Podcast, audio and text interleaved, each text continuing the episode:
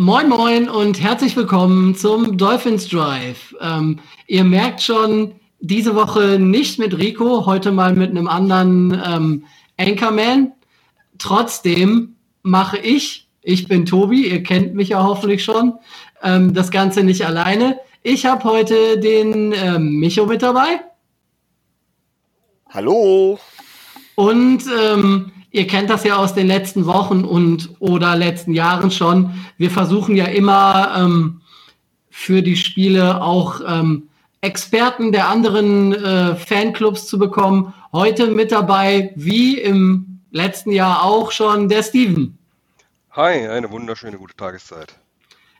Erst einmal, bevor wir, äh, bevor wir anfangen, schön, dass du der Einladung gefolgt bist, Steven. Äh, und ich hoffe, dass es dir wie immer ähm, Spaß macht und äh, du uns mit deiner Expertise zu den äh, Cincinnati Bengals später noch ähm, etwas äh, erhellen kannst über die Franchise, die wir im äh, Sonntag auf dem Platz gegenüberstehen oder gegen die wir am Sonntag spielen werden. Danke für die Blumen und natürlich auch danke für die Einladung.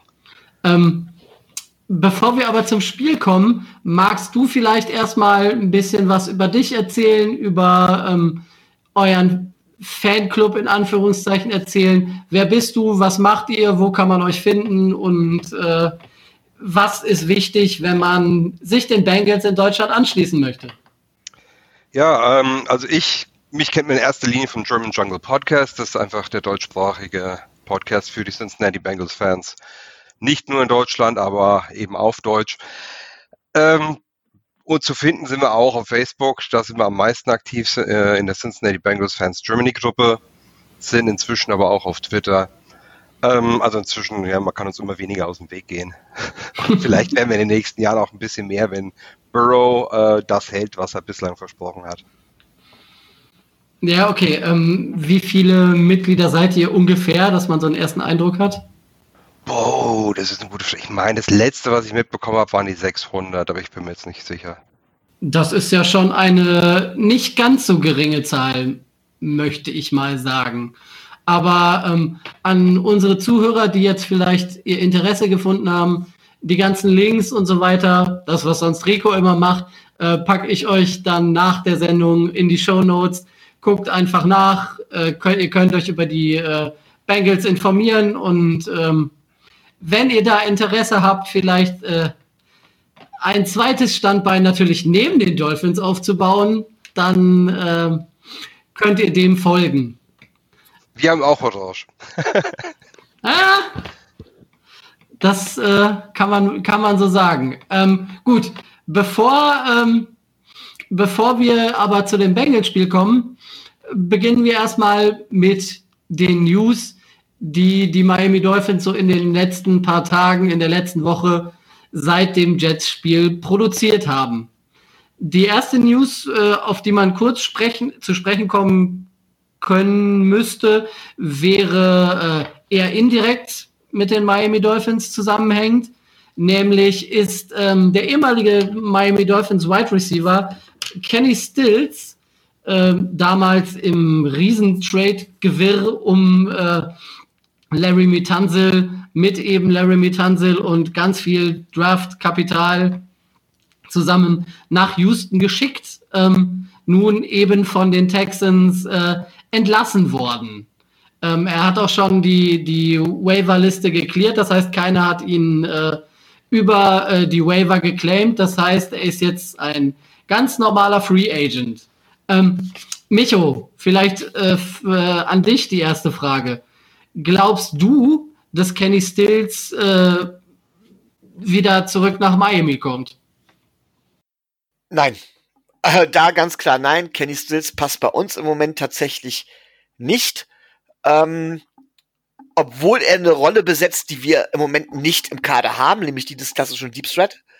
Ähm, aber ich glaube nicht, dass wir ihn nochmal zurückholen werden. Ähm, ich denke, dass sich da das Ganze ja, wie soll ich sagen, ein anderes, äh, dass, dass wir da eher unsere Fühler im Draft ausstecken werden, ausstrecken werden nach einem, nach einem, nach einem Deep Threat.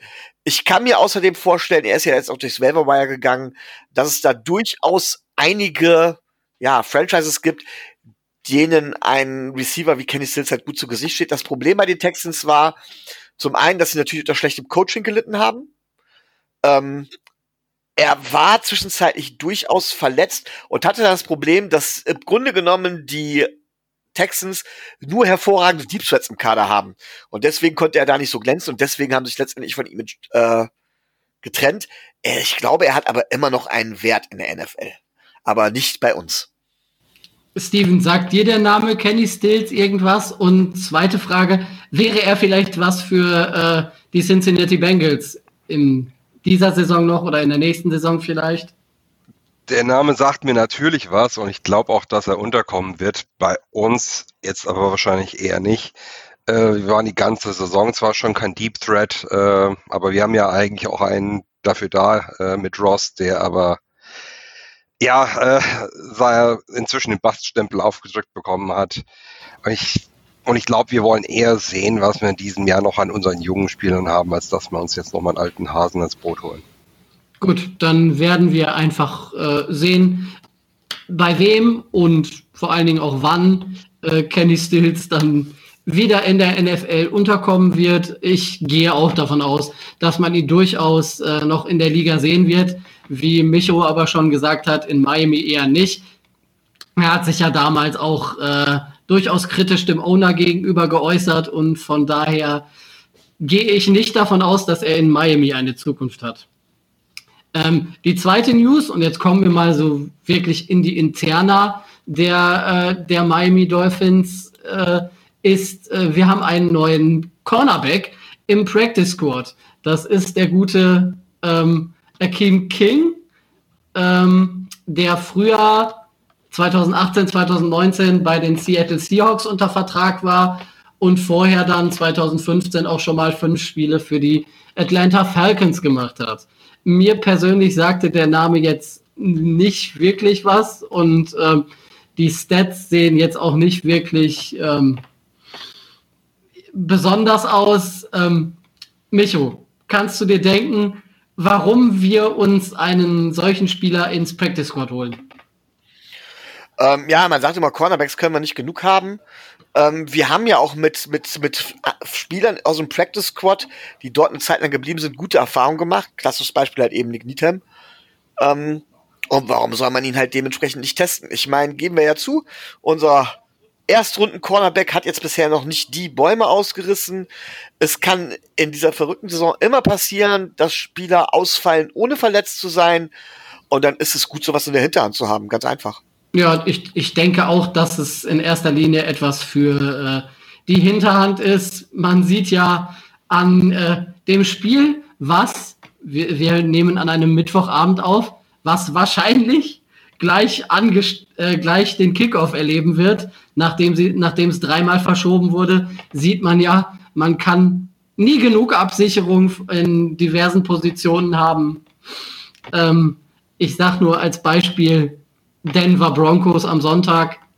Aber ich denke, das wird Thema im Roundup werden, oder Micho? Gehst du darauf ein? Wäre es gewesen, aber jetzt, äh, da du es jetzt schon angesprochen hast, suche ich mir ein anderes Thema. Ja, gut, dann nicht habe ich schon wieder ein Thema gecrashed. Dann, das, das, Spiel heute Abend hat ohnehin keinen Sieger verdient. ähm, ja, wir als Miami Dolphins hoffen, hoffen wir sowieso, dass äh, vor allem die Pittsburgh Steelers verlieren. Weil dann, äh, dann knallen in Miami ja wieder die Sektkorken. Und, äh, da bin ich grundsätzlich immer dafür. So, so, so, langsam, so langsam wird es ja Zeit. Und äh, ja, stimmt. Du, du magst ja am liebsten die Browns, richtig, Steven?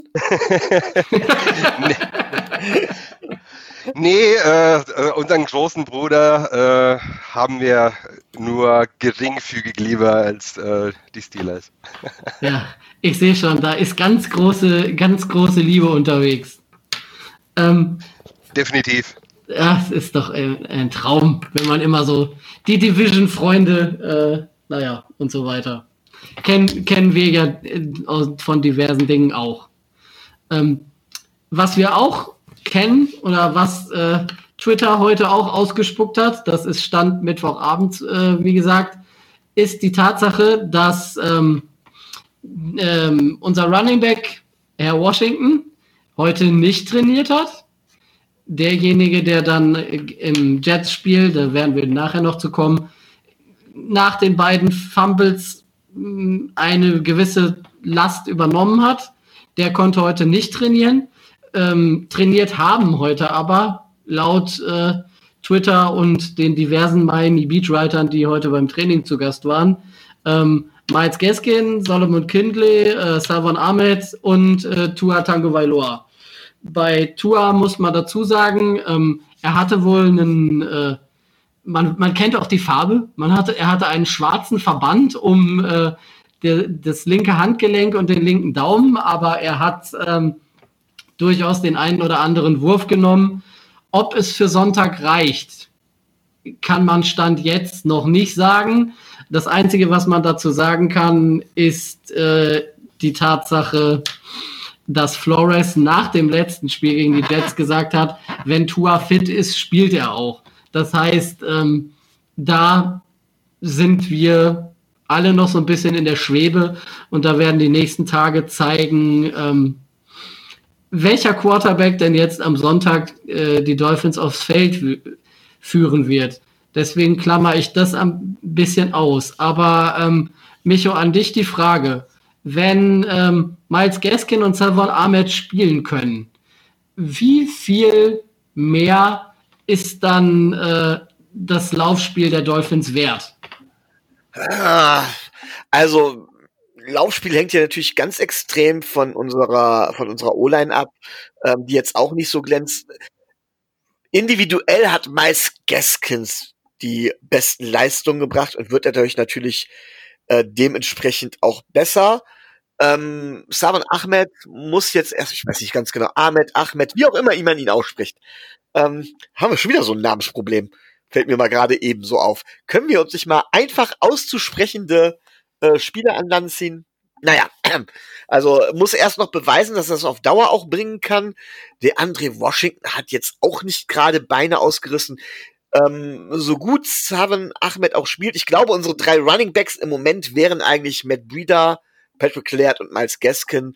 Und dementsprechend, wenn zwei von den Top 3 zurückkommen, ist das halt schon eine deutliche Steigerung fürs, äh, fürs Backfield.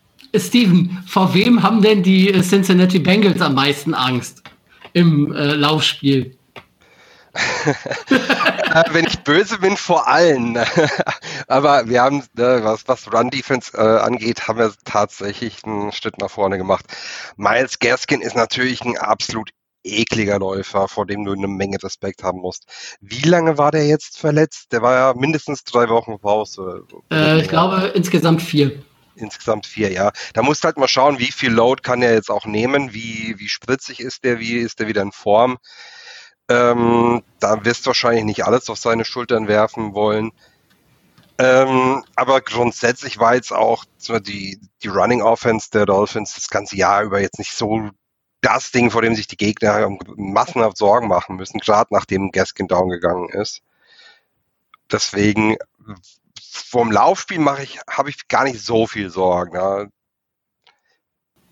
Gibt es, gibt es wahrscheinlich noch einiges anderes. Dazu werden wir aber gleich bei der Spielvorschau noch kommen. Ähm, Micho, hast du noch weitere News, die du äh, Dolphins-spezifisch besprechen möchtest? Nicht, dass ich wüsste. Für die News bist ja eigentlich du immer zuständig.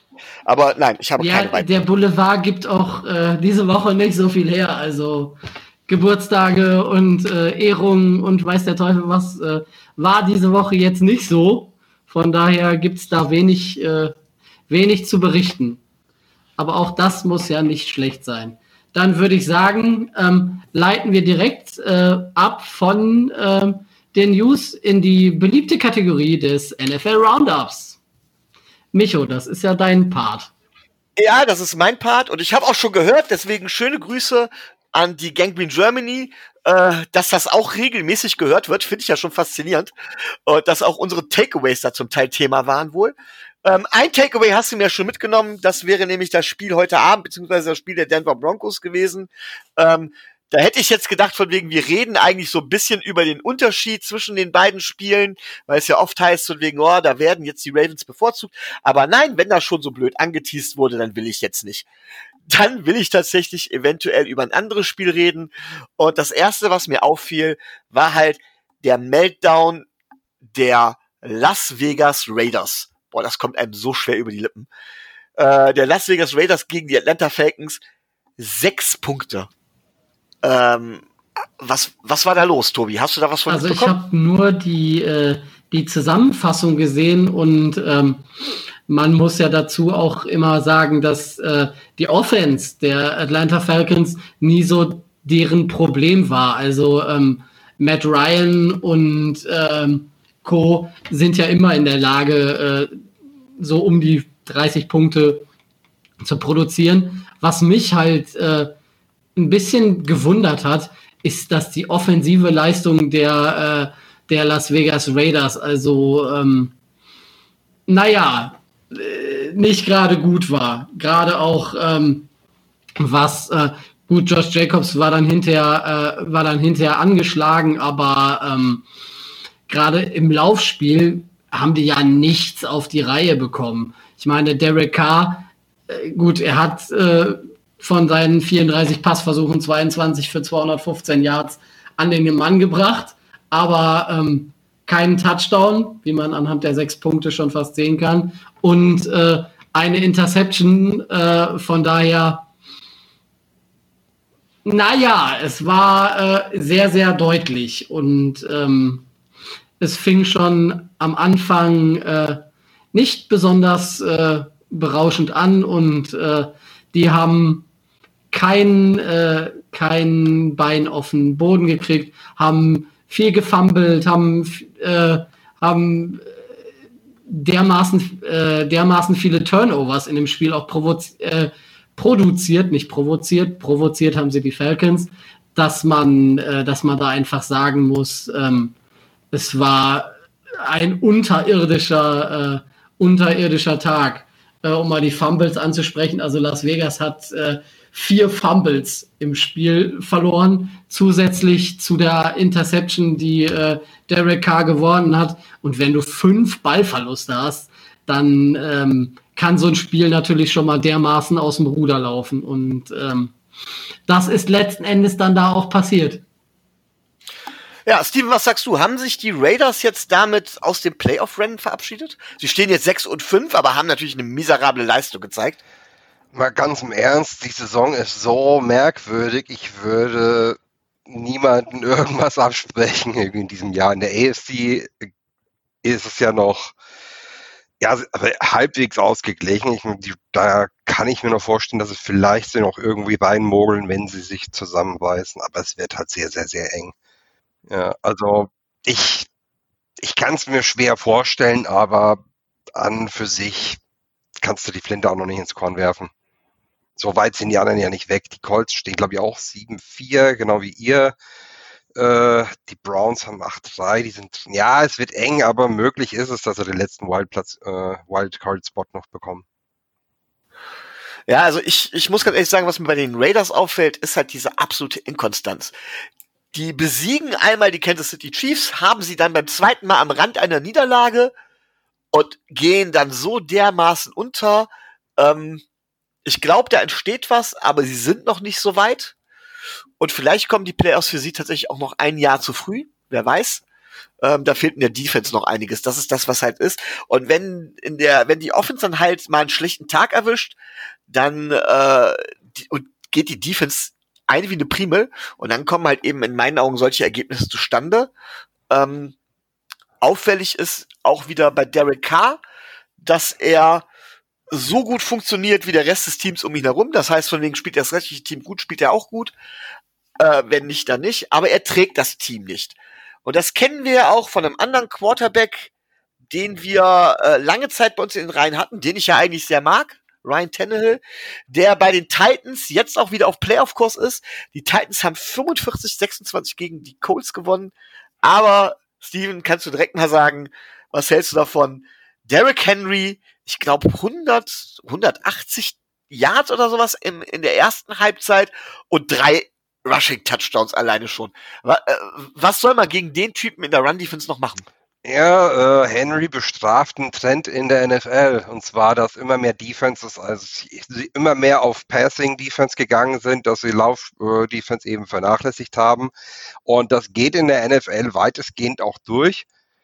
Äh, da haben wir in der AFC North ein bisschen, in Anführungszeichen, Glück, weil bei uns immer das Run-Game läuft und wir die Defense nie vernachlässigen dürfen. Aber die anderen Defenses, die werden, die kriegen eben gezeigt, äh, ihr könnt nicht nur äh, Pseudo-Safeties auf Linebacker stehen haben. Ihr braucht ein paar Leute, die da stehen und auch richtig reingehen, ja, oder auch mal ein Run-Stuffing, äh, Run-Stuffer auf Nose Tackle. Und wenn Defense sowas nicht hat, dann kann Henry richtig Schaden zufügen. Tobi, ähm, es ist tatsächlich so, ich erzähle ja immer, das Run-Game hat in der modernen äh, NFL immer weniger Bedeutung ist da, ist da Derrick Henry derjenige, der mich jetzt Lügen straft? Ähm, Derrick Henry ist eine, äh, eine ewige Naturgewalt. Also ähm, man kennt ja, man kennt ja so seine Powerläufe und wenn der, äh, wenn der einfach irgendeinen von den Linebackern, die versucht, äh, der versucht, ihn da zu stocken, einfach gnadenlos überfährt oder wenn der gegen vielleicht äh, einen Cornerback oder einen Safety äh, kommt, äh, der ihm natürlich auch rein körperlich vollkommen unterlegen ist, dann äh, ist das klar, dass, dass dann solche, solche Läufe zustande kommen. Weil das ist ja in, äh, in erster Linie ähm, das, was, ähm, was Tennessee auch als Waffe wirklich ähm, ein ums andere Mal ins Feld führt. Und ähm, klar, er bringt halt so, so eine Kompaktheit und so, ein, so einen Körper auch mit für einen, für einen Running Back. Ähm, früher waren, waren die Running Backs, die so eine Statur hatten, so, so Jerome Bettis oder so, äh, nur für kurze Yards da und haben dann halt äh, eben da ihren Schaden geführt. Bei Derrick Henry ist das anders. Der hat äh, sowohl den Körper als auch, äh, als auch den Speed, dass der locker 30, 40 Yards, äh, Yards Runs äh, machen kann und er ist halt auch nur schwer darin zu stoppen. Und ähm, klar, man hat letztes Jahr in den, äh, in den Playoffs gesehen, wie man ihn stoppen kann. Man sieht aber auch äh, in der Regular Season, dass das bei weitem nicht alle Mannschaften können.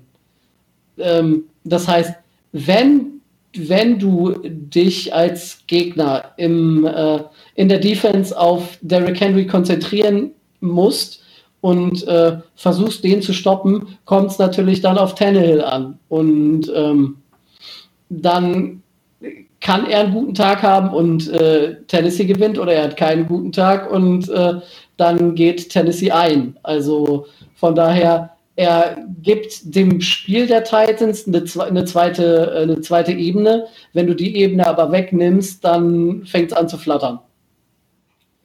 Ja, da sehe ich zum Beispiel anders. Ich sage zum Beispiel, Derrick Henry funktioniert eigentlich erst, seit die Leute Ryan Tannehill und seine Fähigkeiten wirklich akzeptieren müssen. Und ähm, Ryan Tannehill hat letztes Jahr zum Beispiel ein beeindruckendes Deep Passing Game geschafft, äh, gezeigt. Er spielt sehr gutes Play Action, dieses Jahr auch wieder. Und wenn das funktioniert, beziehungsweise wenn die Teams das ernst müssen müssen, dann kriegt Derrick, Henry den Raum. Wenn ich dann denke, am Anfang, als Marcus Mariota noch gespielt hat in der letzten Saison, ich glaube, da hat Derrick Henry kein Spiel über 100 Yards gehabt. Also von daher bin ich mir nicht so sicher, ob's, ob, ob man mich wirklich Lügen straft. Aber es ist auf jeden Fall beeindruckend zu sehen, ähm, dass es, dass so Derrick Henry, dass da tatsächlich auch klassisches Laufspiel, weil er wird im Passspiel ja so gut wie gar nicht eingesetzt, immer noch zumindest äh, einzelne Spiele dominieren kann und entscheiden kann. Aber generell, wenn wir halt über diese Siege und Niederlagen ähm, ähm, sprechen, ich habe mir jetzt zum allerersten Mal in dieser Saison wirklich das Playoff-Picture aufgerufen. Das ist ja recht faszinierend. Ich meine, ganz toll im Moment, die Giants ne, ähm, sind im Moment in der NFC auf Platz 4, haben den, haben den vierten Seed. Ganz toll. Aber das meine ich nicht. Wenn ich mir tatsächlich angucke, wie es so in den unteren äh, Rängen aussieht, da hat man in der NFC die Arizona Cardinals auf dem letzten Wildcard-Spot mit 6 und 5. Die Vikings dahinter mit 5 und 6, die Bears mit 5 und 6, die 49ers mit all ihren Verletzungen auf 5 und 6. Und vielleicht, ja, doch, ich sag mal, weiß nicht, ob die Lions oder die Falcons mit 4 und 7 dann noch in der Range sind, das will ich jetzt gar nicht behaupten, aber die sind auf jeden Fall einen Sieg nur dahinter. Das heißt, Vikings, Bears, 49ers, Lions, Cardinals. Von denen wird es wahrscheinlich ein Team werden. Auf welches von diesen fünf Teams würdet ihr setzen und warum? Und deswegen gebe ich in der NFC direkt, direkt mal meinen ersten Tipp ab.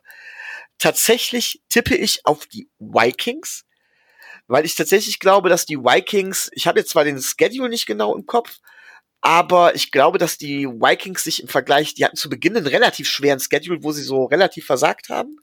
Und ich glaube, dass sie jetzt tatsächlich kommen, dass sie äh, sehr gute, gerade in der Offense, sehr, sehr gute Spieler haben. Und dass sie deswegen es noch schaffen werden, die Arizona Cardinals abzufangen.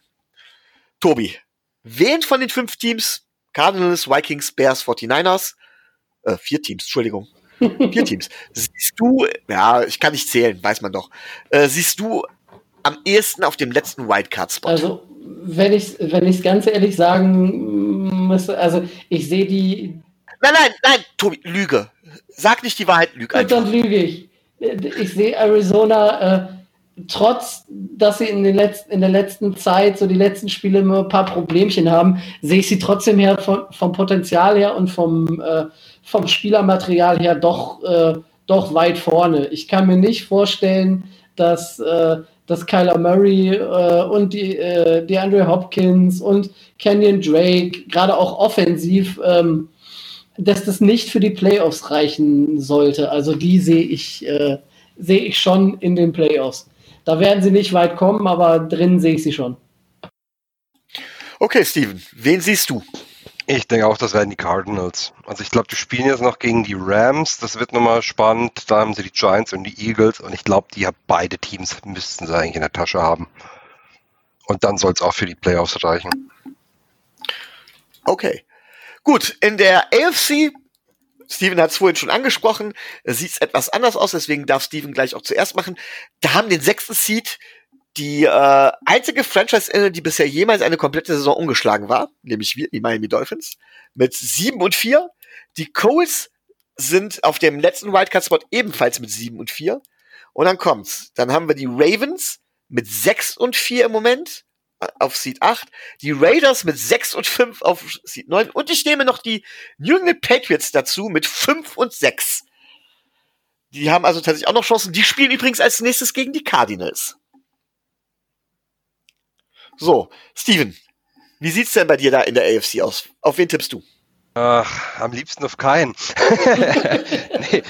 ähm, da, da, hast, da, hast, du ja jetzt quasi fünf zur Auswahl. Fünf zur Auswahl, aus denen du zwei wählen musst. Dolphins, also wir, Coles, Ravens, Raiders, Patriots. Ja, die Ravens können ja heute auch nochmal sieben und vier werden. Dann sind sie auch ein, äh, wieder definitiv mit dem Rennen.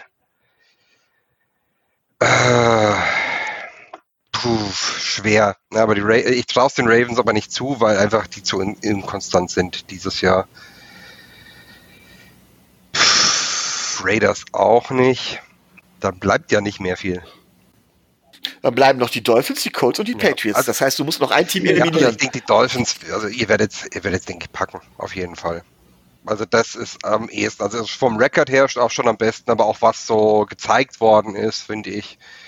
Äh, ja, ist für mich eher Playoff-bound, als wenn ich jetzt das angucke, was jetzt zum Beispiel bei den Patriots übrigens, passiert. Hab ich übrigens habe ich gelogen, die, die, die Patriots haben gegen die Cardinals gespielt. Äh, die spielen nicht gegen sie, sondern sie haben genau, gespielt. Genau, also, ich glaube 2017. Ja, und das zweite Team ist es dann die Colts oder die Patriots? Auf dem letzten Wildcard-Spot dann, wenn wir es schaffen. Dann eher die Colts. Dann eher die Colts. Okay. Tobi. Also um das Zwei aus ja, fünf. Um das, um das mal gleich, gleich vorweg zu sagen, die Patriots spielen äh, so, wie ich gehofft habe, dass sie spielen. Und sie haben zwei Spiele Rückstand. Das heißt, äh, die sehe ich auf gar keinen Fall in den Playoffs. Da können die, äh, da können sie machen, was sie wollen. Ähm, die werden nicht zwei Spiele mehr gewinnen als, äh, als zum Beispiel die Colts oder wir. Das werden die nicht hinbekommen. Also von daher sind die für mich schon mal außen vor. Ähm, die Raiders haben, glaube ich, ein oder zwei direkte Duelle noch. Ich denke, dass da ähm, das Spiel, da siehst du, das haben wir bei den News vergessen, das schiebe ich noch nach, dass das Spiel am 26.12. ein Primetime-Spiel Dolphins Raiders. Somit das Entscheidende wird, ähm, um äh, die Playoffs in, den AFC, äh, in der AFC klarzumachen. Wir werden, denke ich mal, ähm, entweder acht oder neun Siege am Ende auf dem Konto haben. Wird man sehen, ob das, äh, ob das reicht. Ähm, davon überzeugt bin ich, äh, bin ich ehrlich gesagt noch nicht. Ähm, bei den Ravens wird äh, sehr viel davon abhängen, äh, inwieweit die aus der Nummer der letzten zehn Tage ähm, mehr oder weniger unbeschadet rausgekommen sind oder ob alle die Spieler, die jetzt da äh, Covid-19 positiv waren, äh, noch gewisse Nachwirkungen äh, zu erleiden haben. Sollte das der Fall sein, elimini eliminieren die sich schon von, äh, von alleine. Also da werde ich mir gleich das, äh, das Spiel auch noch ansehen und dann kann ich danach eine, äh, eine Aussage treffen. Colts sehe ich in den sehe ich in den Playoffs und ähm, um es auf den Punkt zu bringen, der Sieger von Raiders Dolphins wird in die Playoffs einziehen. Als siebtes. Okay. Ja, dann darf, darf, darf meins noch nicht fehlen. Und ich bin ganz ehrlich, ich habe so meine Sorgen. Ähm, ich würde uns natürlich die Playoffs gönnen, gerne. Äh, ich glaube nicht, dass wir dann da weit kommen würden, aber Playoffs nimmt man immer mit, wenn sie kommen. Ähm, ich sehe aber so, sowohl gegen die Raiders als auch gegen die Patriots, gegen die wir ja beide noch spielen, als auch gegen die Bills Niederlagen. So. Und das sind dann auch Niederlagen gegen direkt Konkurrenten, die uns dann nachher das Genick brechen könnten. Warum ich da Niederlagen sehe, können wir ja dann irgendwann, wenn wir zu den Spielen sind, können wir da, können wir da gerne drüber reden. Ähm, so, und dann sehe ich halt dementsprechend die Ravens, die jetzt verlieren werden, auch als zu inkonstant an tatsächlich. Ich habe jetzt den Schedule auch nicht im Kopf, aber ich glaube, dass die Ravens noch federn lassen werden. Ähm und dann entscheidet sich ja tatsächlich zwischen Colts, Raiders und Patriots. Und ähm, ich habe so ein bisschen Sorge, dass die Coles tatsächlich ähm, das Spiel gegen die Titans das Knick gebrochen hat, denn von der Leistungsfähigkeit her wären sie meine Nummer eins. Aber komischerweise, obwohl die Patriots, ich sag's mal so, scheiße spielen, schaffen sie es immer noch, Spiele zu gewinnen. Ähm, ich würde sie nicht ganz abschneiden. Ich hoffe, dass die Patriots rausfallen. Ich habe aber irgendwie den Verdacht, dass die Colts rausfallen und damit Raiders und Patriots tatsächlich in die Playoffs kommen. Wäre aber nicht mein Wunsch. Das ist eher so ein Angstszenario.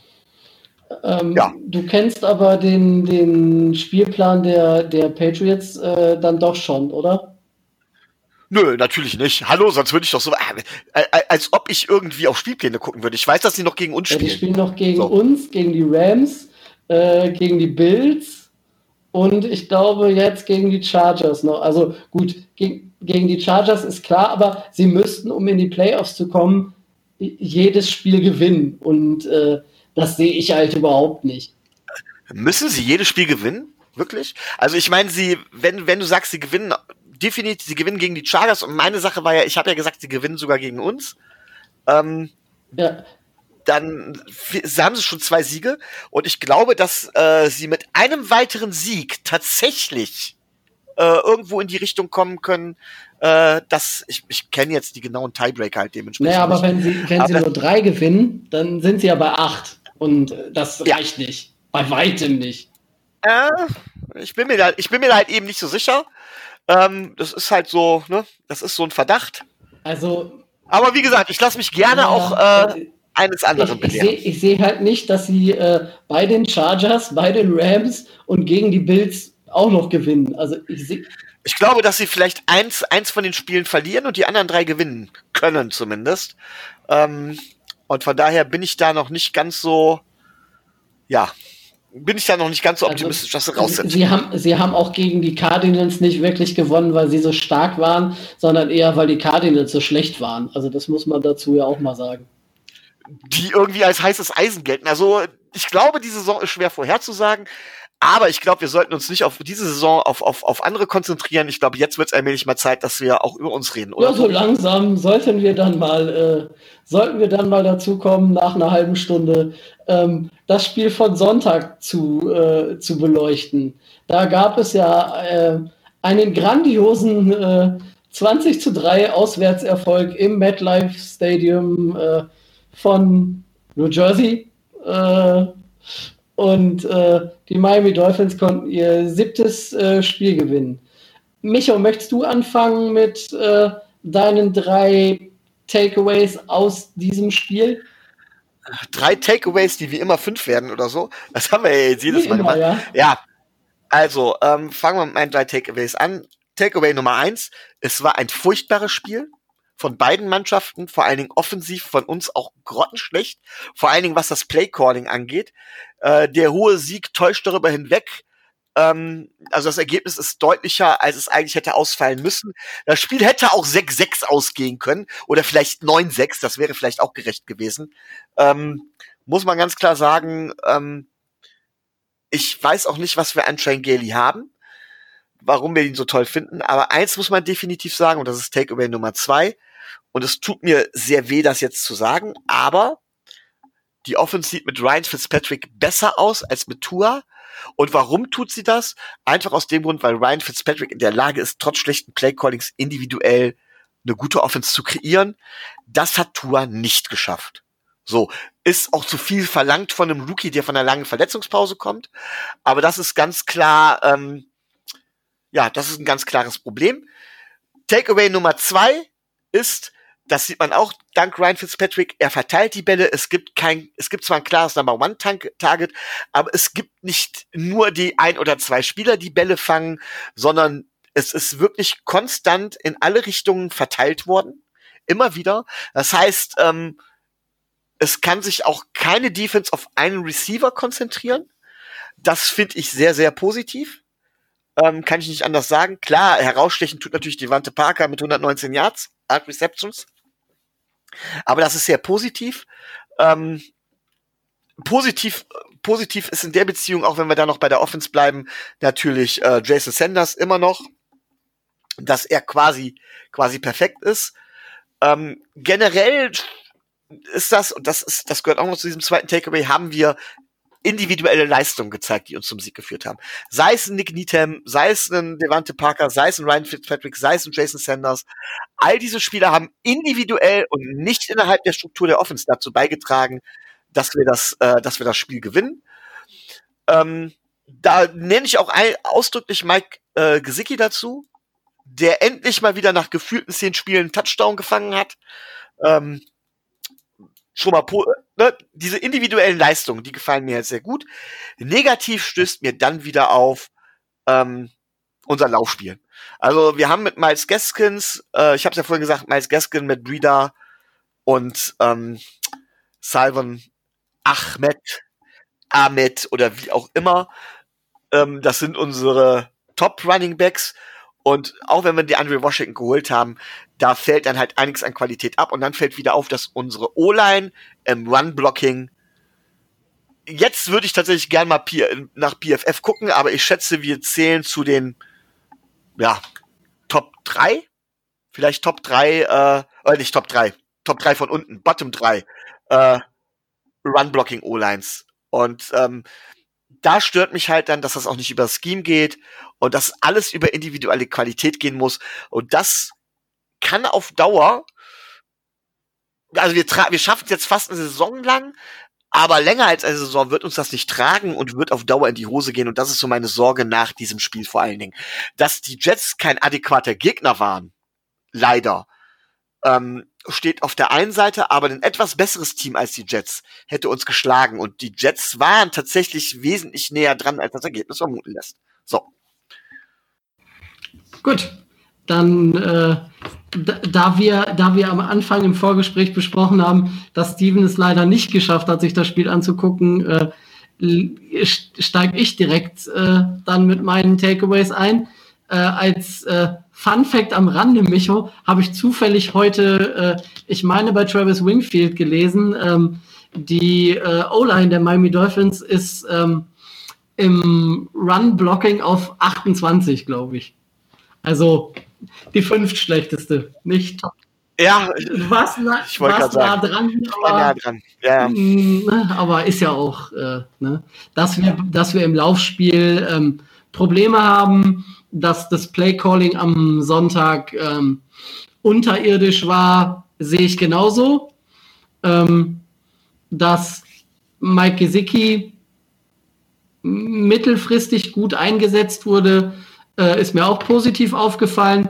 Man hätte da vielleicht noch äh, sogar noch mehr ähm, die Secondary der, der Jets testen können, weil ähm, sie da im Vorfeld oder in den Spielen davor schon keine gute Rolle äh, abgegeben hat. Man hat deutlich gesehen, dass ähm, da Möglichkeiten gewesen wären und ähm, einschränkend zu dem, was du gesagt hast, Micho, muss ich sagen, ähm, auch ein Ryan Fitzpatrick hat am Sonntag nicht gut gespielt, denn äh, wenn er gut gespielt hätte, wäre das Ergebnis deutlicher ausgefallen. Also er hat durchaus den einen oder anderen Wurf äh, drin gehabt, den er sicherlich besser hätte äh, platzieren und besser hätte an den Mann bringen können, beziehungsweise müssen vielleicht sogar. Aber ganz kurz, ich habe auch nicht gesagt, dass er gut gespielt hat. Ja, ich habe auch, äh, ich habe auch nicht gesehen,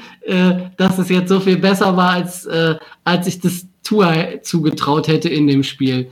Was man was man sagen muss, ist ähm, ganz klar die äh, die Defense der der Jets, also zumindest die Front Defense der Jets ist gut äh, Quinn Williams hat ein Riesenspiel gemacht, war äh, ständiger Unruheherd und konnte ähm, sehr viel Druck erzeugen und ähm, was sich unter anderem dann auch in den vier in den vier Sacks der Jets äh, niedergeschlagen hat.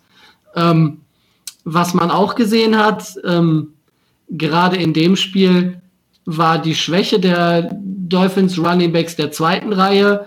Ähm, den Ball festzuhalten. Also in, mit insgesamt äh, vier Fumbles und zwei, die wir abgegeben haben in, ich glaube sogar aufeinanderfolgenden Run, äh, Run-Spielzügen. Das war natürlich äh, katastrophal. Erst dann kam ja äh, der Andre Washington rein, nachdem erst Matt Breeder und dann Patrick Laird die Bälle verloren haben.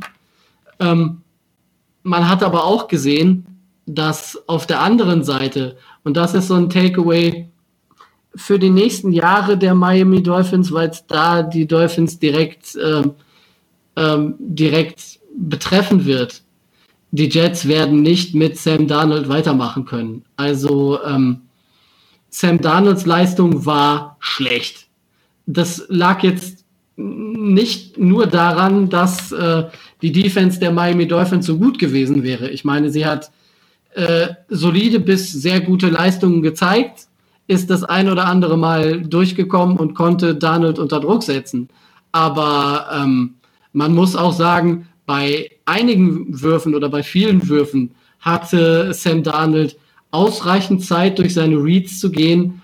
Und ähm, das hätte, wie du auch schon gesagt hast, Micho, ähm, bei anderen Teams dazu geführt, dass wir da wesentlich mehr Schaden er, erlitten hätten als die drei Punkte, die die Jets letzten Endes aufs Board gebracht hat, äh, haben.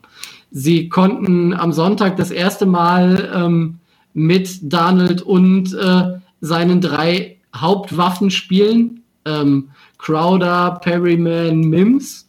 Äh, das erste Mal in dieser Saison, glaube ich, dass, äh, dass die vier gemeinsam auf dem Platz stehen konnten. Und ähm, ich gehe davon aus, dass wenn Joe Flacco gespielt hätte, weil der kann ja diese etwas längeren Bälle, kann die Bälle etwas präziser machen und hat das in den Spielen davor auch gezeigt. Da wäre es richtig eng geworden. Ähm, man muss auch dazu sagen, äh, Xavier Howard hat wie immer eine überragende Leistung hinten in der Secondary gebracht. Da ging ja quasi gar nichts durch. Ähm, quasi den einzigen Touchdown-Pass, den Sam Darnold gehabt hätte, hat er Denzel Mims aus der Hand geschlagen in der Endzone und dadurch den Touchdown verhindert. Er hat quasi schon wie immer äh, eine Interception gefangen und ähm, hat, glaube ich, von den sechs Bällen, die auf ihn geworfen wurden, nur drei zugelassen. Äh, ansonsten wieder sehr stark. Ähm, als weiteren Aspekt ähm, vielleicht sogar äh, Nick Needham wurde am Anfang auch viel getestet, hat ähm, einen äh, Passer-Rating von 77,2 gegen sich und ist statistisch jetzt der 19 beste Cornerback der Liga mit mehr als 40 Targets. Das, und das ist bei uns äh, Cornerback Nummer 3, Schrägstrich Cornerback Nummer 4. Das zeigt schon, wie stark die Passverteidigung eigentlich ist. Ähm, nächstes Takeaway, wenn es darauf ankommt, kann man sich auch auf die äh, Run-Defense verlassen. Ähm, ich weiß nicht, ob ihr euch alle an den, an den vierten Versuch der Jets erinnern könnt, den sie dann ausgespielt haben, bei vierten und eins, wo der Ball auf äh, Frank Gore ging. Ähm, da muss man natürlich zum Play Calling der Jets nicht mehr viel sagen. Jeder wusste, was kommt, jeder wusste, was passiert. Landon Roberts wusste genau, welche Lücke er nehmen muss und wusste genau, was er machen muss. In solchen Situationen sind die Dolphins dann halt da und machen dann halt, machen dann halt den Laden dicht. Und das ist auch da wieder passiert. Da muss man sich auf der Seite der grünen Freunde fragen, äh, wie lange das noch so weitergehen soll. Aber ähm, ich empfehle euch, wenn ihr herzhaft lachen wollt oder wenn ihr herzhaft mit den mit der Gangrene Germany oder mit den Jets mitleiden wollt, in Anführungszeichen, die Pressekonferenz mit Adam Gase nach dem Spiel. Da ist nicht klar, wer die Play, Plays callt, da ist nicht klar, wer was, wann, wo, wie callt, äh, sondern das läuft bei denen nach dem Still-Post-Prinzip. Das heißt, äh, wie ich das verstanden habe, Logins sagt eine sagt eine Zahl, die gibt er an Gaze weiter, Gaze gibt die auf das Feld weiter, äh, die dritten Versuche und die Red Zone called Gaze aber wieder selber in der Offense. Und ich habe das nicht verstanden. Und irgendwie wissen die auch selber nicht, glaube ich, wer da gerade offensiv was macht. Und genau so hat das am Sonntag auch ausgesehen. Gegen jede andere Mannschaft der Liga von den 30 Verbliebenen hätte Miami mit der Leistung, die sie am Sonntag gezeigt haben, durchaus ihre Probleme gehabt. Aber gegen diese Jets, die, sorry, wenn ich das so sagen muss, aber das sagen die, äh, sagen die Jets-Fans in Deutschland ja selber, die das schlechteste Team sind, oder wenn, wenn man sie als Team bezeichnen will. Selbst das sieht man ja nicht so wirklich. Ähm, die, die offensiv schlechteste Mannschaft sind, die ich in vielen Jahren in meiner NFL zu sehr äh, Tätigkeit gesehen habe. Also das ist mit das Schlechteste, was da, äh, was da rumläuft. Und ähm, ich sehe höchstens am letzten Spieltag wenn es Garbage Time ist und um nichts mehr geht, dann sehe ich vielleicht, dass die ein Spiel gewinnen. Ansonsten sehe ich die nur 16 gehen. Von daher, ein gutes Pferd springt nicht höher, als es muss, aber gegen die, äh, gegen die Bengals muss das Pferd viel höher springen. Da können wir von ausgehen. Ähm, Steven, möchtest du vielleicht äh, zu den Jets und zu der Saison der Jets ein, einen Satz sagen, bevor wir äh, in die Preview des Spiels von nächsten Sonntag gehen? Ja, ich, ich kann mich in deren Situation reinfühlen. Da sind wir, äh, wir sind, wir kommen aus der gerade so ansatzweise raus, da stockt es ja noch ein bisschen. Äh, ich weiß, wie eklig das anfühlt, aber ich glaube, wenn sie tatsächlich den First Overall Pick haben und das wird dann wahrscheinlich äh, äh, entweder Lawrence oder Fields, denke ich, dass es einer der beiden wird. Äh, ich denke, dann werden sie in Zukunft, auch in naher Zukunft, wieder viel mehr Spaß haben. Was wahrscheinlich äh, euch nicht allzu viel Spaß machen wird. Ja, wir, wir werden sehen. Ähm, ich kann ja das sagen, was, äh, was Basti von, den, äh, von der Gangrene Germany zu mir gesagt hat in, in der Preview.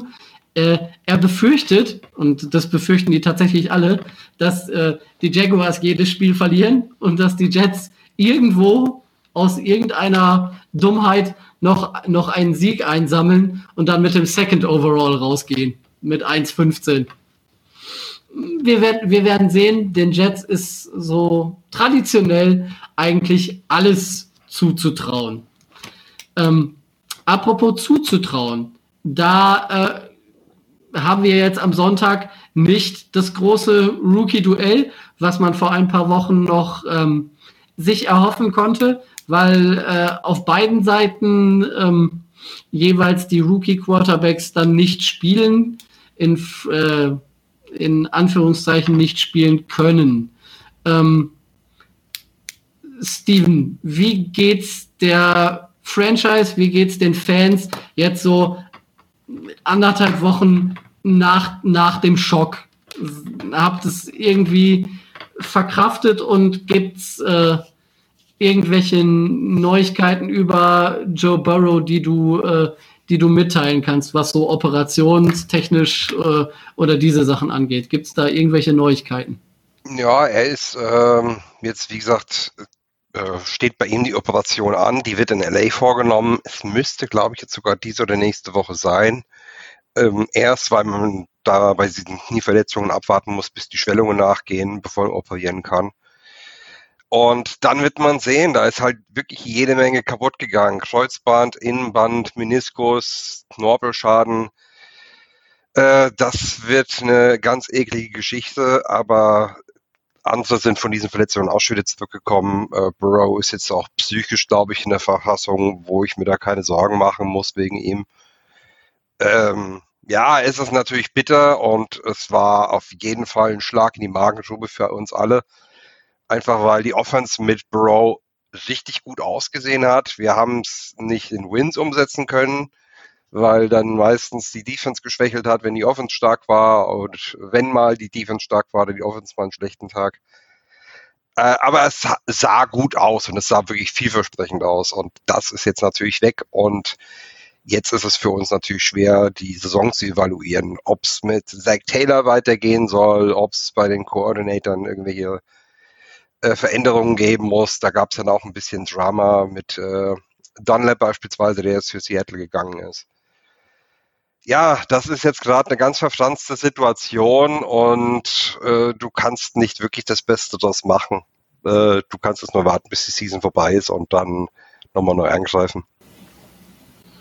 Okay, ähm, wie macht sich, äh, wie macht sich denn äh, Brandon Allen? Ich glaube, der ist der äh, Starting Quarterback nach, äh, nach Joe Burrow gewesen, jetzt gegen die Giants am Wochenende. Ne? Genau, eigentlich war Finley die Nummer zwei, aber der hat äh, in den letzten zwei Quartern da bewiesen, dass das nicht sein sollte. Brandon Allen ist dann auf jeden Fall abgeklärter und ruhiger. Man darf jetzt natürlich kein Hexenwerk von ihm verlangen er und Finley sind immer noch, glaube ich, die beiden einzigen aktiven Quarterbacks der NFL mit einer ähm, Completion Percentage unter 50 Prozent. Ähm, also, äh, ja, also er managt das Spiel okay, er weiß, was er machen muss, er wird den Ball los, äh, kann Druck weitestgehend vermeiden, was bei der O-Line ja teilweise auch schon sehr, sehr schwierig ist.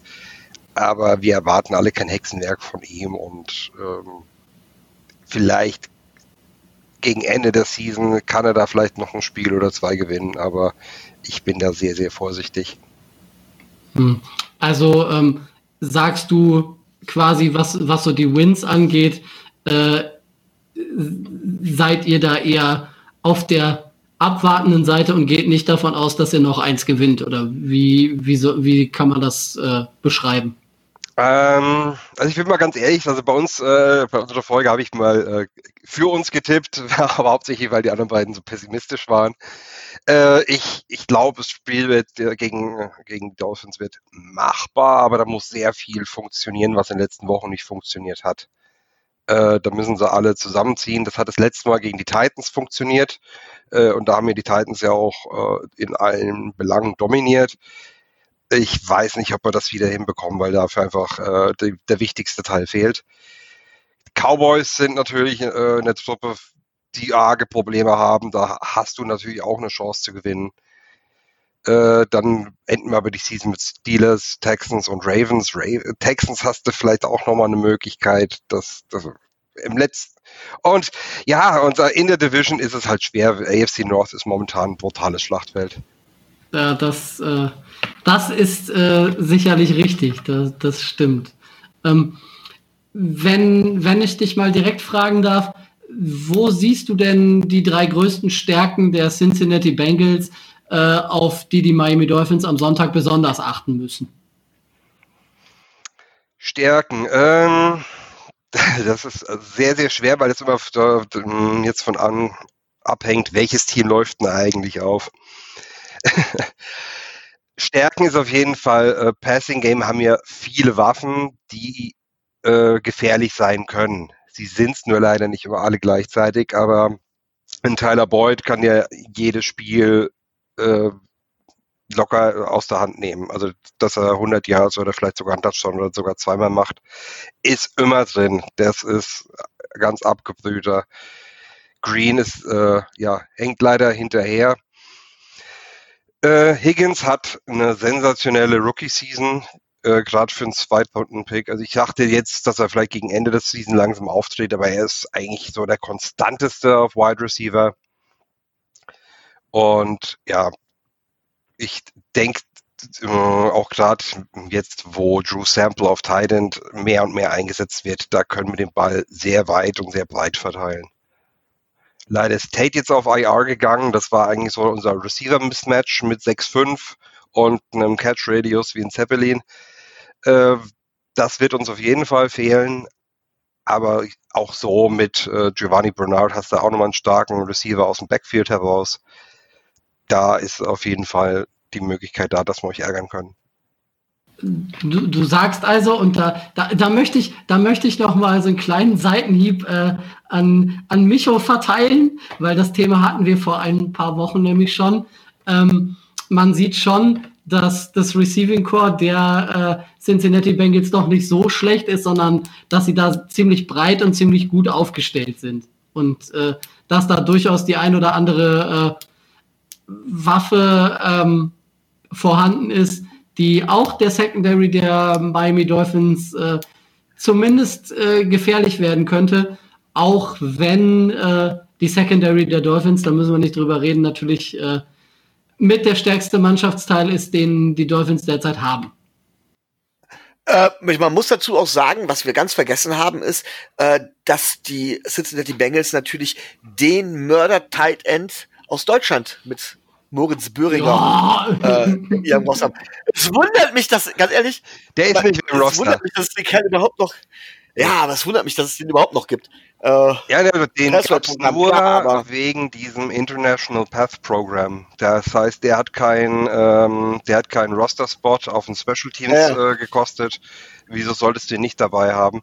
Aber er hat. Und er hat sich auch nicht, äh, nicht entwickelt, ja?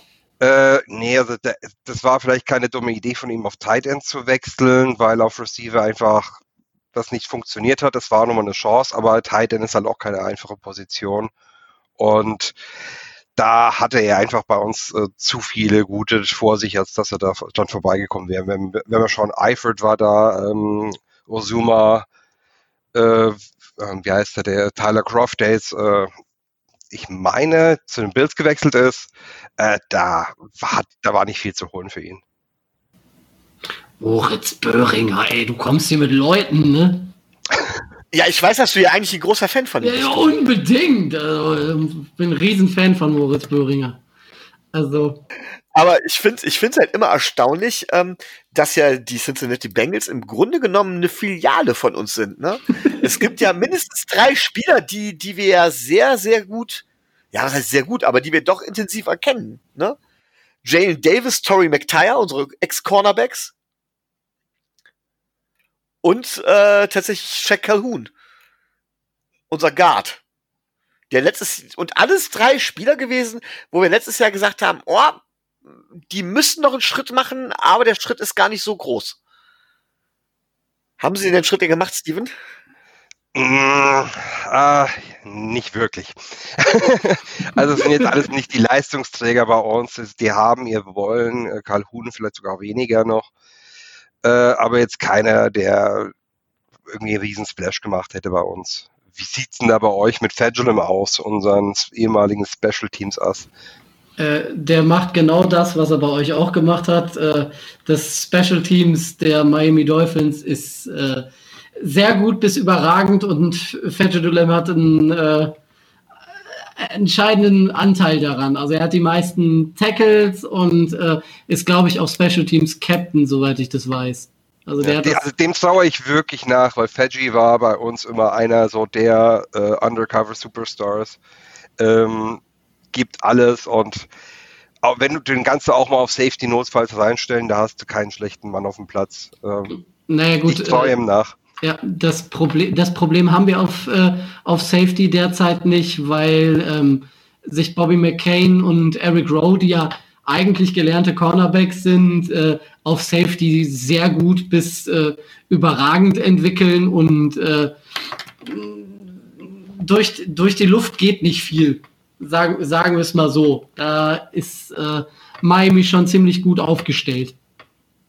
Weil auch gerade, ähm, mich, oder kannst du vielleicht gleich auch noch mal ein, zwei Sätze zu sagen, ähm, äh, Brandon Jones, der äh, Rookie Safety, den wir geholt haben, ähm, der entwickelt sich auch in seinem ersten Jahr ziemlich solide, hatte jetzt am Sonntag gegen, äh, gegen die Jets auch äh, einen Sack von Sam Darnold. Also mit dem kann, mit der Entwicklung kann man auch zufrieden sein oder kann man auch einiges äh, erwarten. Oder wie siehst du das, Micho? Ja, also ganz klar, er spielt deutlich besser, als ich das gedacht habe. Brandon Jones, muss man ganz klar sagen. Ähm, vielleicht ist es zu viel verlangt, aber ich glaube trotzdem, dass wir auf Safety jemanden brauchen, der noch mehr Qualität mitbringt als unsere momentanen Safeties. Da fehlt mir einfach auf Safety noch so ein Playmaker. Ähm, ich habe es schon mehrfach gesagt, aber es ist halt genau das, äh, was auch. Die machen keine Fehler. Das ist richtig. Aber keine Fehler machen reicht mir nicht. Nicht reicht mir nicht auf Safety. Ähm, da müssen sie einen Tick besser sein als keine Fehler machen, denn wenn beide keine Fehler machen, gewinnt der Receiver. Und das ist schlecht für uns. Und auch Run-Stopping sind unsere Safeties jetzt auch nicht gerade eine Bank. Ähm, also da fehlt mir noch ein bisschen was. Nichtsdestotrotz muss man sagen, dass Brandon Jones seine Rolle richtig, richtig gut macht, dass er es besser macht, als ich es erwartet hätte und er dementsprechend auf jeden Fall seinen Roster-Spot auch verdient hat und auf jeden Fall die Chance verdient hat, sich auch weiterzuentwickeln. Da wird man dann in den nächsten Jahren sehen, äh, wo das hingehen kann, weil ähm, Eric Rowe und ähm, Bobby McCain sind in unserer jungen Truppe ja schon einige der Älteren. Und das muss man jetzt mit Ende 20 dann so sagen, dass das die Älteren sind. Wir haben ja nur einen über 30. Von daher. Naja. Ja gut, der ist dann auch schon 38, aber ansonsten eine sehr, jung, eine sehr junge Truppe beieinander. Ähm, gut. Wie sieht denn zwei Dinge, die ich, äh, die ich von dir, Steven, noch gerne wissen möchte? Äh, erstens, allgemein, wie sieht das Laufspiel der äh, Cincinnati Bengals aus? Und, zwe und zweitens, daran anschließend, wie ist ähm, Brandon Allen so zu Fuß? Das heißt, kann der auch, äh, kann der auch zu dem werden, was bei den Miami Dolphins so, wie Micho das immer so schön sagt, das Kryptonit ist? Kann der den Ball auch äh, selber mit dem, mit den, mit den Läufen bewegen? Ja, so vier Yards bestimmt. ja, das war, glaube ich, der weiteste Lauf, den er jetzt gegen die Giants hatte. Also er ist äh, da, er ist kein Randall Cunningham, er ist, äh, er ist kein Lamar Jackson. Also da, das ist eine Sache. Wenn er, wenn er mal eine Lücke sieht, wird er sie nutzen. So abgekocht ist er, aber das ist jetzt nichts, was man wirklich, wo, weswegen man dagegen planen müsste. Äh, Run Game ist bei uns ohnehin. Eigentlich müsste es gut sein. Wir haben es jetzt im letzten Spieler da arg vernachlässigt und es ist auch weniger geworden, seitdem Mixon verletzt ist. Ähm, ja, ich, ich kann mir vorstellen, dass es gegen euch vielleicht mal ein bisschen wieder anzieht, weil Gigo Bernard läuft hart, läuft gut. Du kannst halt nicht mehr viel, sehr viel auf seine Schultern packen. Äh, da ist er dann doch schon im Alter.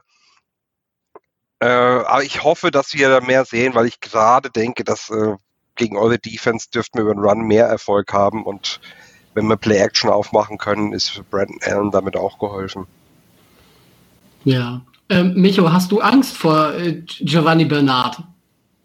Äh, ich finde es sehr witzig, dass äh, Steven ihn erwähnt, weil tatsächlich halte ich ihn für einen der unterschätztesten Running Backs äh, in der NFL, mit einem der unterschätztesten. Er mag jetzt nicht der Megaläufer sein, aber er ist sehr vielseitig. Er ist auch im Passspiel, wenn ich das richtig im Kopf habe, gut einsetzbar. Ähm, ihn halte ich tatsächlich sogar für, ich halte ihn für den besseren Running Back als Joe Mixon, der von vielen so irgendwie, keine Ahnung warum. Oh, nee, nee, sorry, da bin ich absolut nicht bei dir. Nee. Ja, ich, ich mag tatsächlich Giovanni Bernard relativ gerne. Ähm, aber Angst habe ich trotz allem davor nicht. Nein. Das gebe ich zu. Äh, da, da äh, Rico ja in dieser Woche nicht da ist und wir gesehen haben, was ein, glaube, 37 oder 38-jähriger Running Back gegen die Run-Defense der Miami Dolphins veranstalten kann, würde ich als Fantasy-Tipp vielleicht in Erwägung ziehen, ähm, Giovanni Bernard mit aufzustellen, weil da erwarte ich negativ äh, schon, dass äh, er gegen die Run-Defense der Dolphins, auch wenn ähm, Wilkins wieder da ist und auch wenn es besser ausgesehen hat, als äh, ich es gegen die Jets befürchtet hatte, ähm, da denke ich schon, dass da die Möglichkeit besteht, dass äh, die Bengals da einigen Schaden anrichten können und dass äh, man da vielleicht überlegen sollte, auf äh, Giovanni Bernard zu setzen.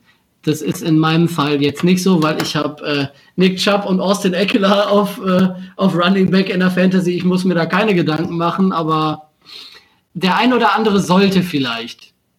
Ja, ich würde ich vorsichtig sein, weil Brunard kriegt zwar seine 8, 9 Carries, aber mehr wird es dann auch nicht. Ich kann mir höchstens vorstellen, dass wir das Margie Pirine vielleicht noch mehr einsetzen, weil der auch eine Defense eher müde macht als, äh, als ein Bernard. Okay, gut. Ähm, das, dann, das dann noch als Tipp an die Fantasy-Gemeinde, die ja heute leider, da Rico keine Zeit hat, keinen eigenen äh, keine eigene zehn Minuten oder keine eigene Viertelstunde bekommt. Ähm, um aber mal wieder auf das Spiel am Sonntag zu kommen. Äh, wir sind jetzt, waren jetzt bei den Stärken der Cincinnati Bengals.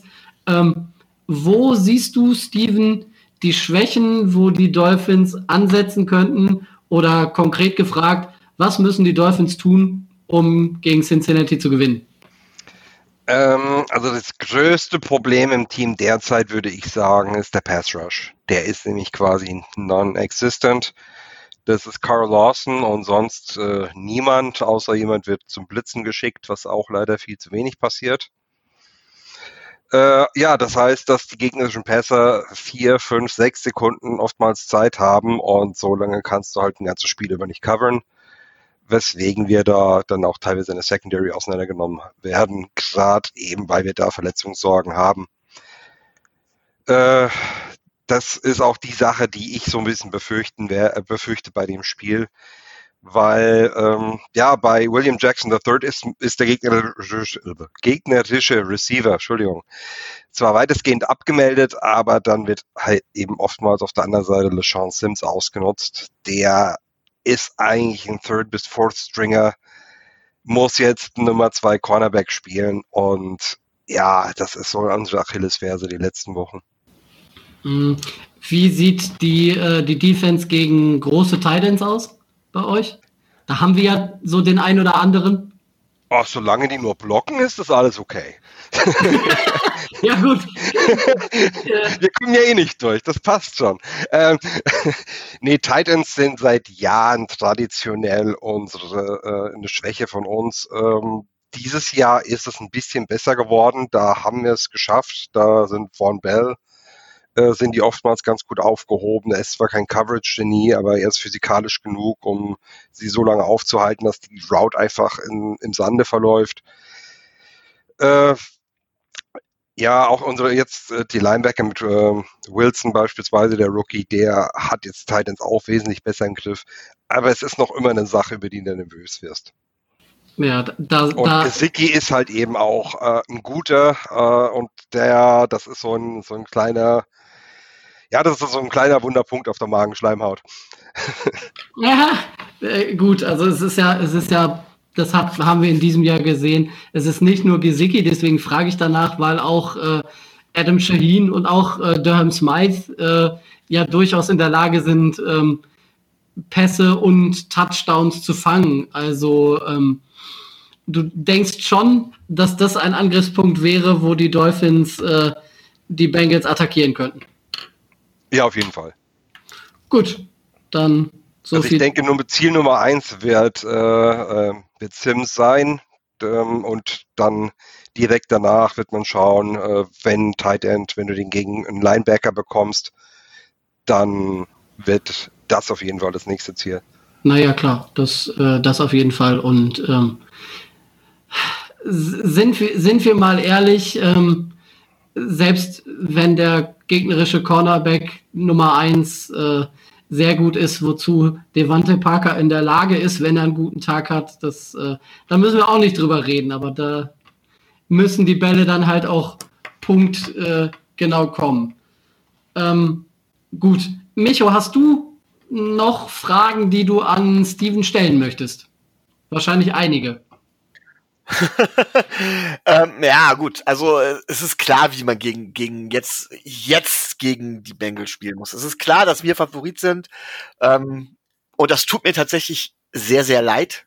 Das muss ich auch ganz klar sagen.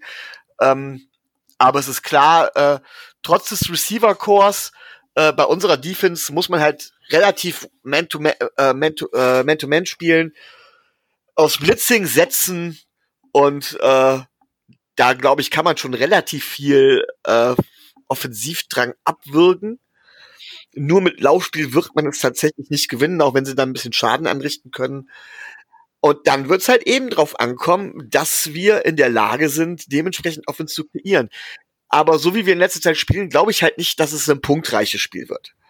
Ähm, und deswegen die Frage, Steven, ähm, glaubst du denn, glaubst du denn, dass wir offensiv oder wie müssen wir offensiv gegen euch spielen?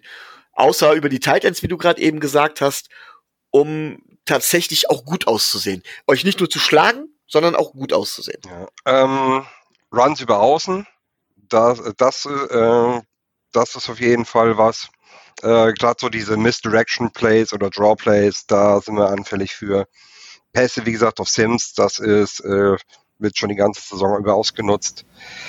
Ähm, was, äh, wo, wo ich ein Risiko sehe, weil ich, ich kenne ja Fitzpatrick, äh, dass er gerne mal trigger-happy ist, wenn er glaubt, dass er was sieht. Und da ist bei mir eben die Hoffnung, dass äh, Bates, also Jesse Bates, ihn da in ein paar Fallen locken kann, dass wir vielleicht den einen oder anderen Turnover kreieren können.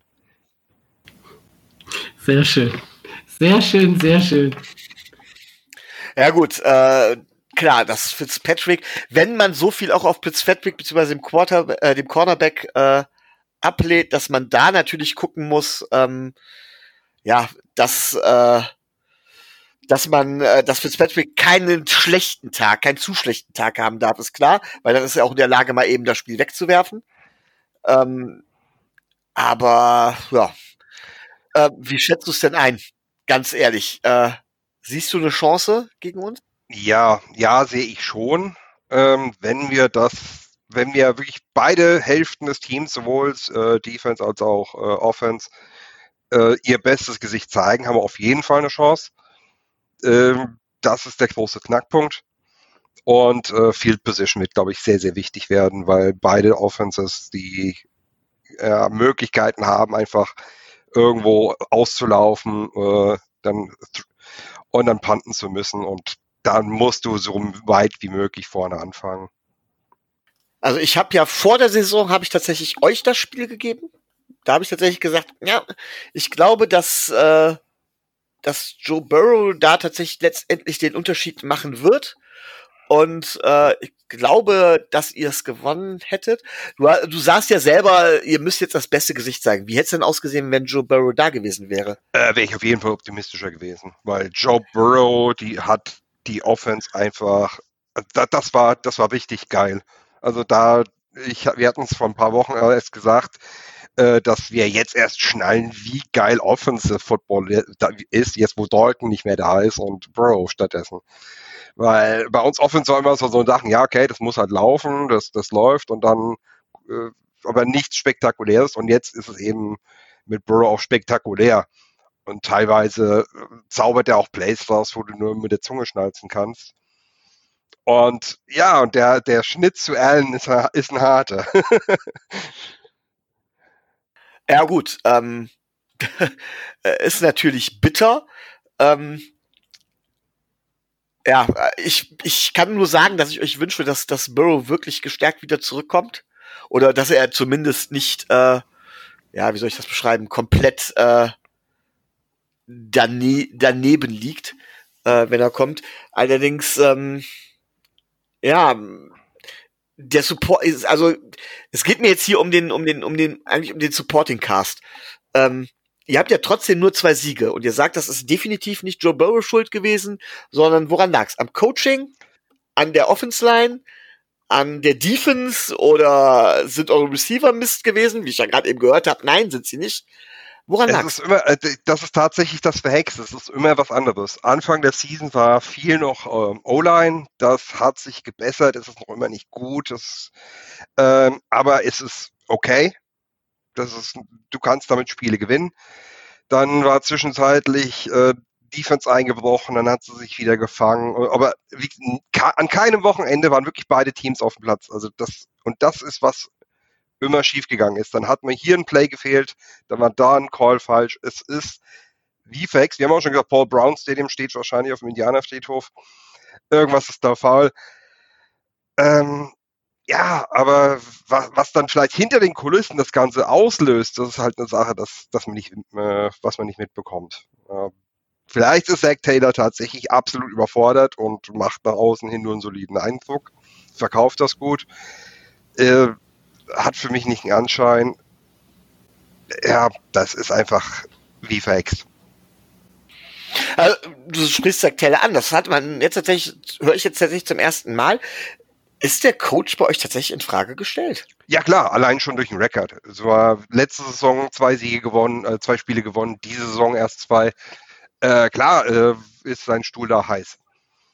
Äh, ich glaube aber ähm, nicht, dass das Front Office da einknicken wird. Das, wir haben einfach, ich glaube, das konservativste des konservativen Front Offices, das ist ja noch hier der Tante Emma Laden, Familienbetrieb. Die werden ihm noch Chance wie, geben. Wie war, wie war das im Draft? Ihr habt stur stur sieben Runden durch, immer am Anfang jeder Runde den ersten Pick tatsächlich auch gepickt. Ihr habt nicht einmal versucht, nach, nach unten zu traden, um mehr Draftkapital zu bekommen. Ähm, ich glaube, konservat konservativer geht's nicht, oder? Äh, ja, aber so kennen wir sie. Ich meine, das war jetzt nicht das erste Mal. Ich beim Mock Drafts, wenn ich das äh, in so Gruppen mache, da trade ich eigentlich auch fast nie, weil ich genau weiß, das wäre unrealistisch. ähm, Gute, gute, gutes Thema. Letztes, letztes Mal konntest du ja nicht, als wir unseren großen Fan-Mock-Draft am Anfang der Saison gemacht haben. Ich spreche jetzt schon mal die Einladung aus für den nächsten Draft ähm, an dich, dass du dann eventuell dabei sein kannst. Oder da, hoffe ich, dass du dann diesmal dabei sein kannst. Und vielleicht versuchen die Leute dich ja mit Angeboten doch davon zu überzeugen, nach, äh, dass, dass du ihnen einen Spot gibst. Für unmoralische Angebote bin ich über zu haben. sehr schön. Sehr ja. schön, sehr nee, schön. Count me in, bin ich dabei. Äh, ich merke mir das vor und dann verbummel ich es diesmal nicht. Ähm, ja, und ich hoffe mal, dass das Spiel jetzt am Wochenende nicht ganz so ein Krimi wird, wie es letztes Jahr war, weil das hat mein Nervenkostüm wirklich zerstört. ja gut, aber letztes Jahr, wenn ich mich richtig erinnere, letztes Jahr wolltest du ja verlieren, weil ihr unbedingt den Number One Pick haben wolltet. Ja, und dann haben wir dieses Spiel geschaut und ich meine, ich bin ja trotzdem Fan, auch wenn ich im Kopf sage, hey, nee, verlieren Burrows sichern, alles cool, die Saison ist ewig, ist alles egal, wurscht. Und dann, dann spielst du da eben, kriegst auf die Fresse, denkst, ja, okay, so hätte es ja nicht laufen müssen, aber gut. Und dann kommst du zurück und du weißt nicht, was du fühlen sollst. Einerseits freust du dich, boah, ey, was eine Leistung, geil. Und dann sagst du, was macht ihr da?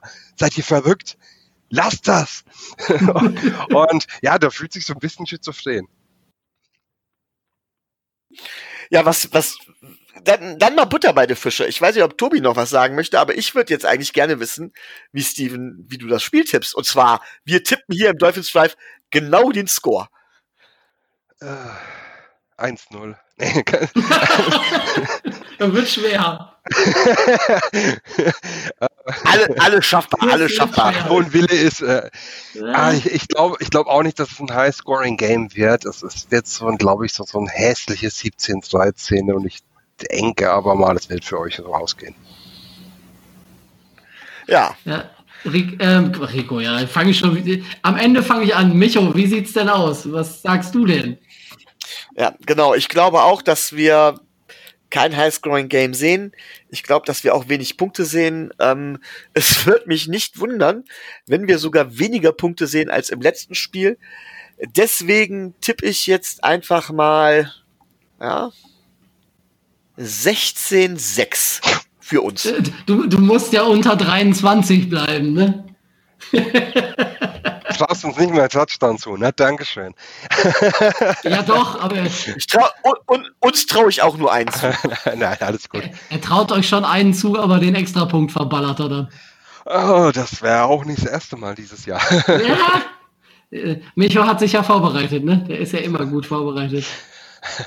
Oh ja, wahnsinnig, wahnsinnig. Nein, also äh, Highscoring kann ich mir auch nicht vorstellen. Ich hätte jetzt äh, irgendwie sowas gesagt wie äh, 2014 oder so. Also ähm, man kann davon ausgehen, dass, äh, dass die Dolphins bei jeglichen Drives, die über die gegnerische 40-Yard-Linie kommen, also mindestens drei Punkte klar machen, weil äh, was Jason Sanders so diese Saison kann, hat man ja gesehen. Alles über 50 Yards, da muss man sich keine Sorgen machen. Ähm, von daher, da werden wir, denke ich, von Sanders zwei bis drei Field Goals erleben. Äh, offensiv vielleicht einen Touchdown machen und dann hoffen, dass es defensiv ausreicht. Ähm, naja, und äh, dann mal sehen. Als Abschluss der ganzen Geschichte möchte ich eine Kategorie wieder einfahren, die wir in den letzten Wochen eher unregelmäßig gemacht haben. Steven, wenn du dir das Roster der Miami Dolphins anguckst und du dürftest jetzt einen Spieler direkt von Miami nach Cincinnati rüber transferieren, auf wen würde deine Wahl fallen und warum?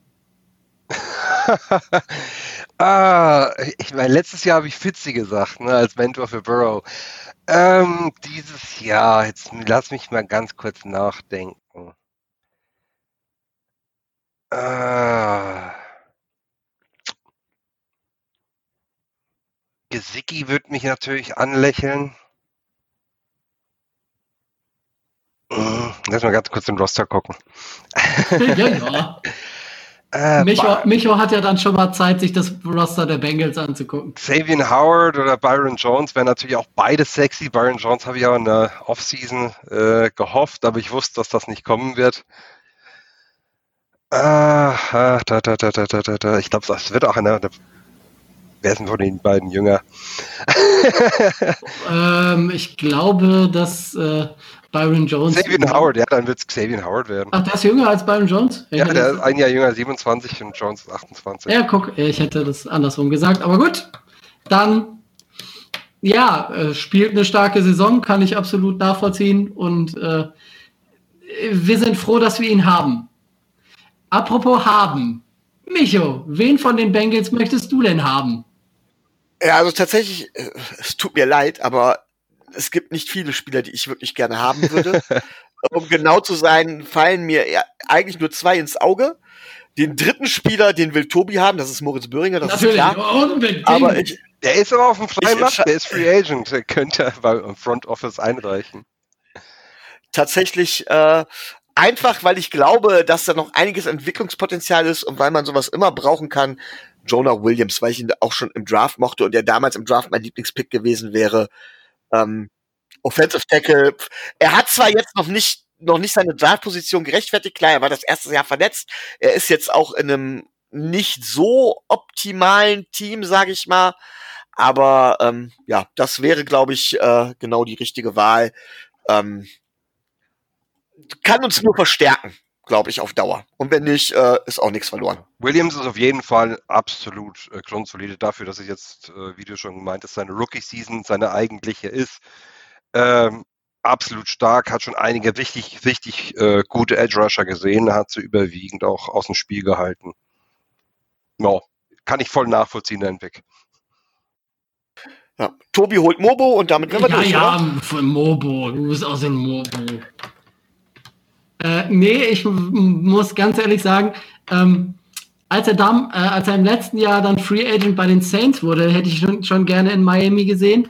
Die haben sich dann anders entschieden, aber ähm, mich reizt der Spielertyp Von Bell. Den würde ich wohl gerne äh, in, äh, in Miami sehen. Dann hättest du auch deinen Safety äh, Micho, und äh, der würde halt die Secondary nochmal komplett abdichten. Und äh, dann müssten wir uns da über Jahre wahrscheinlich eher weniger Gedanken oder Sorgen machen. Ähm, deswegen würde ich mich wahrscheinlich äh, für äh, Von Bell entscheiden. Und dürfte auch definitiv ein sofortiger Improvement sein für euer Run-Defense. Das wäre der, der, ein weiterer Grund. Von daher, äh, wie viele Jahre hat der Vertrag? ähm, oh, das ist eine verflucht das, gute Frage. Aber das, das wäre übrigens mein zweiter Spieler ich gewesen. Hatte ich hatte damit gerechnet, dass du ihn nimmst. Deswegen, ich hätte jetzt auch noch einen zweiten in der Hinterhand gehabt. Ich lasse dich mal ganz kurz, ich kann es euch, glaube ich, gleich sagen. Von Bell hat ähm, Vertrag bis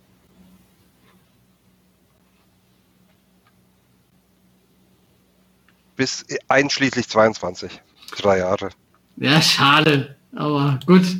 Wir, können, wir können uns ja anderweitig mit, äh, mit noch einem Safety ähm, auseinandersetzen und äh, den verpflichten. Von daher, ähm, wenn ihr beiden jetzt nicht noch was habt, Steven, wenn du keine Fragen mehr an uns hast. Nee, ich hätte an eurer Stelle jetzt einen anderen Safety genommen, aber äh, nö, soweit nicht. Gut, ähm, Micho, du noch Fragen an, äh, an Steven oder?